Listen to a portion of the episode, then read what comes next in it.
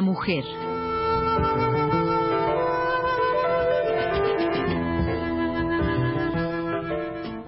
Por Elena Urrutia.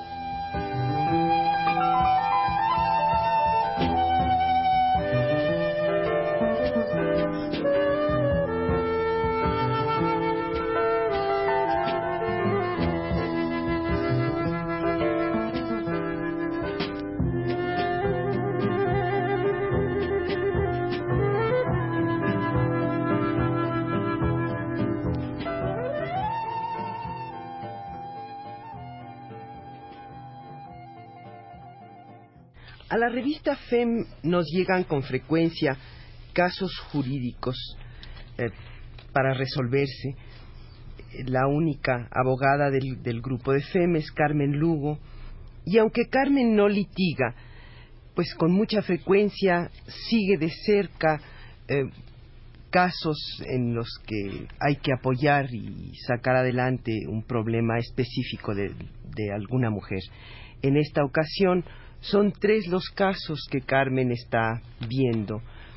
El primero, Carmen, es el caso de, de una mujer a la que, que, no se le ha dado la indemnización que le corresponde de acuerdo a la ley. ¿No es así? En... Así es, Elena. Se trata de una mujer campesina de Oaxaca, eh, Emma Morales Martínez, una muchacha eh, cuyo marido, Braulio López Cruz, falleció el pasado 4 de junio en un derrumbe en el metro en la estación Copilco. Esta muchacha, de acuerdo con la ley, tiene derecho a, un, a, una pensión hasta que el último de sus hijos cumpla 18 años. Sin embargo, eh, desde luego las autoridades del metro ni siquiera la recibieron, ¿no? Porque eh, pues se trata de una de una mujer que no tiene ningún para ellos ninguna importancia. No es una indígena, es una mujer casi analfabeta, es una mujer que, que para ellos no representa absolutamente nada. Incluso le dijeron que cuidado y se atrevía a molestar a los, a los ingenieros, ¿no? Como si los ingenieros de la obra fueran unos, eh, eh, pues gente de otra especie, de otro, de otro nivel. Efectivamente son de otra clase, ¿no? Efectivamente responden otros intereses. Y el caso es que en el Seguro Social tampoco le han hecho caso. No le pagaron ni siquiera el transporte del cadáver de su marido a su pueblo. Ella tuvo que endeudarse con, con una suma que para ella es muy grande, con diez mil pesos, y en este momento está eh, aquí gracias a la solidaridad de una expatrona, Rose Corral, quien la ha tenido junto con dos hijos en su casa mientras se resuelve algo de su problema con el Seguro Social. La solidaridad que yo le pediría a las mujeres feministas es que si pueden darle alguna ayuda económica para que ella se sostenga mientras mientras la reciben en el Seguro Social, esto sería dentro de tres semanas, pues que envíen esa ayuda a FEM, ¿no? En Avenida México 76, en Tizapán, porque eh, por un lado no es posible que, que, Rose Corral la siga teniendo en su casa porque también es una trabajadora y porque no podemos permitir que, que se cometa una injusticia de este tipo con una mujer que no tiene más ayuda que la de nosotras. ¿no? ¿Y hay posibilidades de que se le dé esta indemnización que le corresponde, Carmen? Desde luego. El maestro Fernández del Real se ha ofrecido a llevarle el caso gratuitamente pero le dan la audiencia en tres semanas más a ella. Entonces tiene por lo pronto que, que esperar ese, ese lapso para... Desde luego. Y esperar aquí en la Ciudad de México. Claro. Y, claro. y viviendo y comiendo y ella claro, y sus hijos. Ella y sus dos niños tanto, de los cinco que tiene. Oye, Carmen, el otro caso es un grupo de meseras que fueron despedidas sin sueldo, sí. ¿no? Sin... Sí, estas compañeras trabajaban en el Café Nochebuena de la calle Serapio Rendón 27 un café, como se dice vulgarmente, un café de chinos, ¿no? El propietario Arturo Ang Márquez eh, les paga 125 pesos diarios, no les paga el salario mínimo, no les da el día de descanso que la ley les concede, no les da vacaciones, ni mucho menos reparto de utilidades. Él tiene unas ganancias del orden de 50 mil pesos diarios gracias a la explotación de siete mujeres. Estas mujeres han tenido temor de sindicalizarse, de unirse, de luchar por sus derechos. Inclusive eh, las obliga a prestar una jornada de nueve horas, lo cual es anticonstitucional. Pero estas mujeres, una de ellas, eh, protestó por el trato discriminatorio que se le da, por la explotación de que es objeto, y recibió golpes y el despido del patrón, el cual, te digo, se ha enriquecido, es ahora un hombre millonario, gracias a la explotación de estas mujeres. Por eso eh, nos extraña mucho cuando Miguel de la Madrid dijo hace ocho días en la televisión que en México había las instancias para que las mujeres eh, hicieran valer sus derechos. Existen, es cierto, existe la ley, tanto la ley del Seguro Social en el caso de Emma Morales, como la Ley Federal del Trabajo en el caso de las meseras del Café Nochebuena.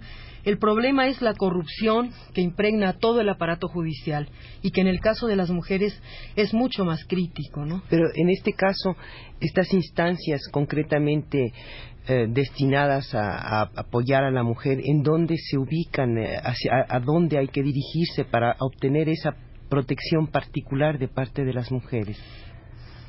¿Tú te refieres a la asesoría legal para las mujeres, a los juzgados especiales? No, la ley es general para hombres y mujeres y los y eh, ellas tienen que acudir a la Procuraduría de Defensa del Trabajo. El problema es que si son trabajadoras que no pueden pagar un abogado eh, y que no tienen capacidad para, para hacer valer sus derechos porque son pues ignorantes jurídicamente, ¿no? Eh,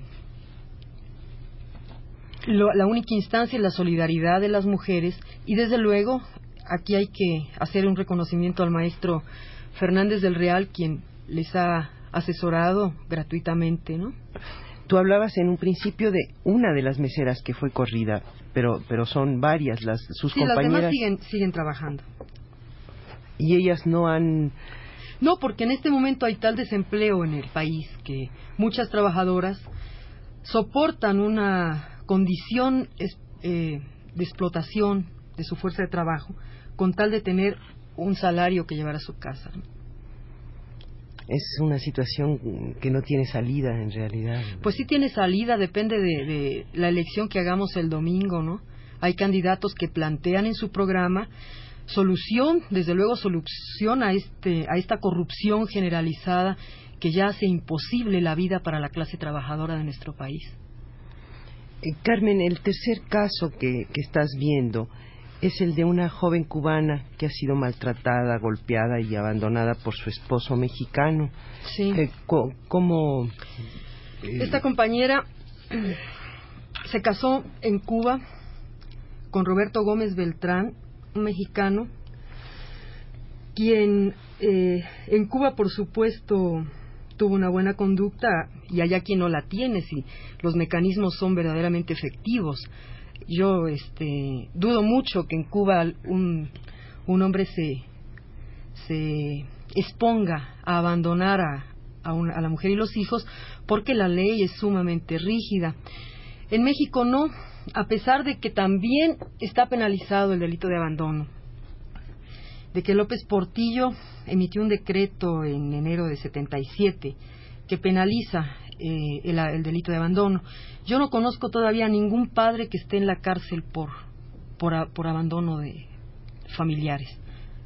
Y este señor Roberto Gómez Beltrán, al llegar aquí, pues, eh,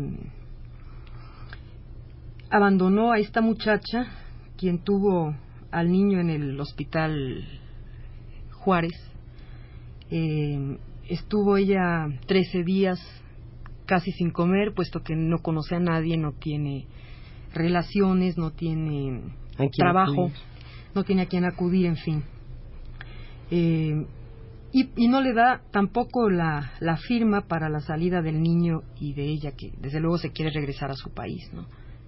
Entonces está atrapada totalmente, por pues un lado sin ninguna protección y por otro lado sin el recurso último de regresar a su país en donde pues se encontrará un, un ambiente familiar y cálido que, que le ayuden a salir adelante. Y ayuda para, para el hijo porque aquí el sistema de salud es tan deficiente y que y el niño ha presentado algunos problemas de salud por la, la desnutrición de ella durante el primer mes después del nacimiento. Carmen, yo veo que estos tres casos que ah, pues se refieren a aspectos diferentes de, la situación marginal y explotada de la mujer, pues son casos, unos casos entre miles que se presentan diariamente en el caso de las mujeres, en, el sector específico de las mujeres. ¿Y, qué se puede hacer en, estas circunstancias?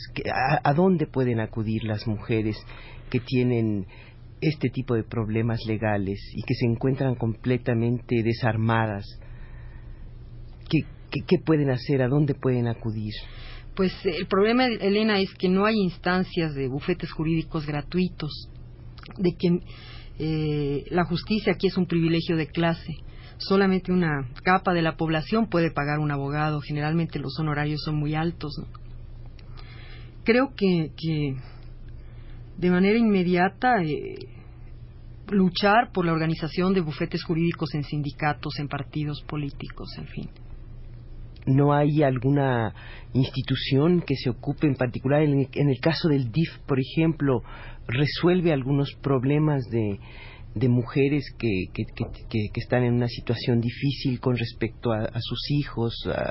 Pues sí, en el caso de familiar, de problemas de de divorcio, de, de patria potestad, de abandono, pero no hay instancias ágiles, eficaces. Hay una burocratización que imposibilita la, el goce de los, de los derechos para las mujeres. ¿Y tú crees que una instancia como una Procuraduría de la Mujer eh, podría ayudar en el caso de las mujeres a resolver todos los, conflictos que se dan en los distintos eh, aspectos de, su vida. Sí, desde luego. Creo que, que, es necesaria una Procuraduría de Defensa de la Mujer porque la problemática jurídica de la mujer es, es muy específica y porque no hay otros, hay, no hay canales para, para ver este tipo de casos pero creo que si funciona con el burocratismo y el esquema de otras instancias judiciales del país, de nada sirve, ¿no? Sin embargo, bueno, me parece que la experiencia de la Procuraduría del Consumidor podría ser un ejemplo. Parece que, que esta, esta Procuraduría sí efectivamente ha resuelto muchos casos, ¿no? Agradecemos a Carmen Lugo su presencia en los estudios de Radio UNAM.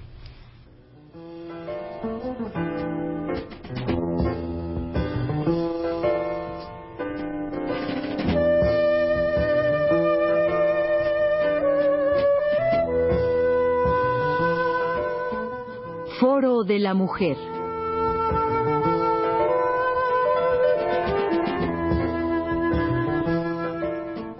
Por Elena Urrutia.